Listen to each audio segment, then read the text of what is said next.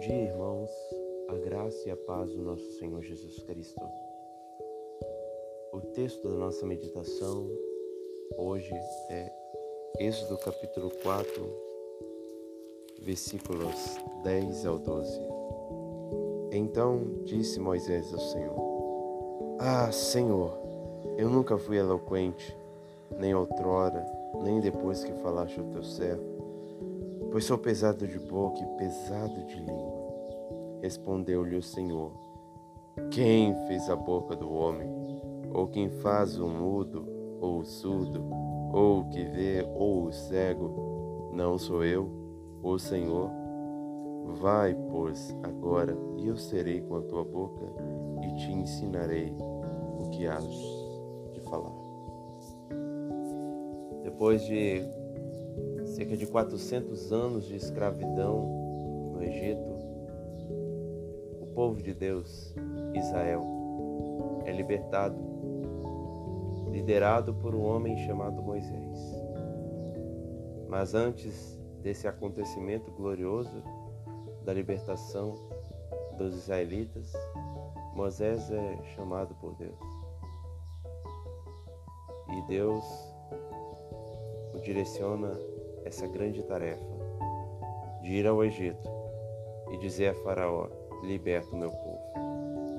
Mas nesse chamado, veja que Moisés começou a colocar alguns obstáculos pessoais frente a essa tarefa pessoal. No texto lido informamos que após ele se encontrar com Deus, e Deus dá algumas orientações para ele. Isso nós observamos do capítulo 3 ao capítulo 4. Moisés diz: Ah, Senhor, eu nunca fui eloquente. Basicamente, Moisés está dizendo: Senhor, eu não tenho eloquência, eu não sou bom de, não sou bom de oratória, eu sou pesado de língua, pesado de boca. Eu sou incapaz dessa tarefa. Mas Deus diz: Quem fez a boca do homem? Deus declarou a sua soberania sobre toda a capacidade e incapacidade humana. Então Moisés, ao invés de focar na capacidade de Deus em o capacitar, ele focou na sua incapacidade, esquecendo da capacidade de Deus. Veja então que ele olhou tanto para a sua fraqueza que esqueceu da força de Deus. Ele olhou tanto para a sua incapacidade que esqueceu da soberania de Deus. E quantas vezes nós temos essa mesma atitude de Moisés? Ao invés de confiarmos na total suficiência de Deus, sobre o fato de que Ele é Senhor sobre todas as coisas, nós começamos a olhar para as fraquezas inerentes e usamos ela como desculpa para não obedecer ao chamado de Deus. Mas Deus nos adverte, Ele mostra que Ele é soberano. E nunca devemos deixar que as nossas fraquezas se tornem como desculpa para a desobediência. Há um louvor que diz: Deus chama o incapacitado para capacitar ele não usa quem sabe, ele quer ensinar. E é verdade isso. Ele chamou Moisés e concedeu toda a graça, todo o poder necessário para essa obra. Da mesma forma, se ele nos chama, podemos ter plena certeza que ele concederá aquilo que nós precisamos para exercer esse chamado.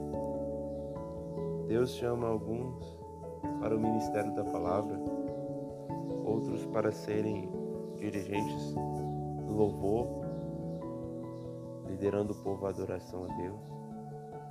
Outros Deus chama para servir em tantas áreas da vida, servir aos necessitados, servir à própria igreja.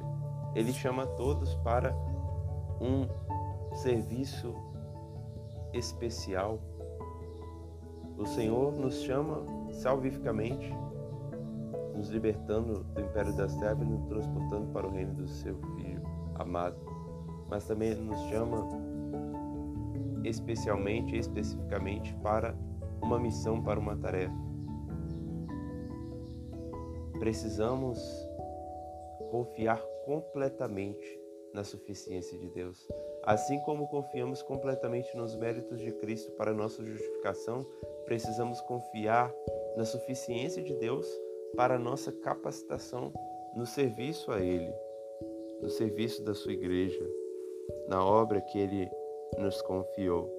Ele diz a Moisés: Vais, pois agora, e eu serei com tua boca, e te ensinarei o que has de falar. Deus está dizendo: Moisés, confia em mim, que eu serei contigo. Isso serve para nós também. Confiemos em Deus no exercício de nossas vocações, que Ele será conosco, dando-nos toda a graça, concedendo-nos toda a direção necessária para glorificarmos Ele em uma obediência completa.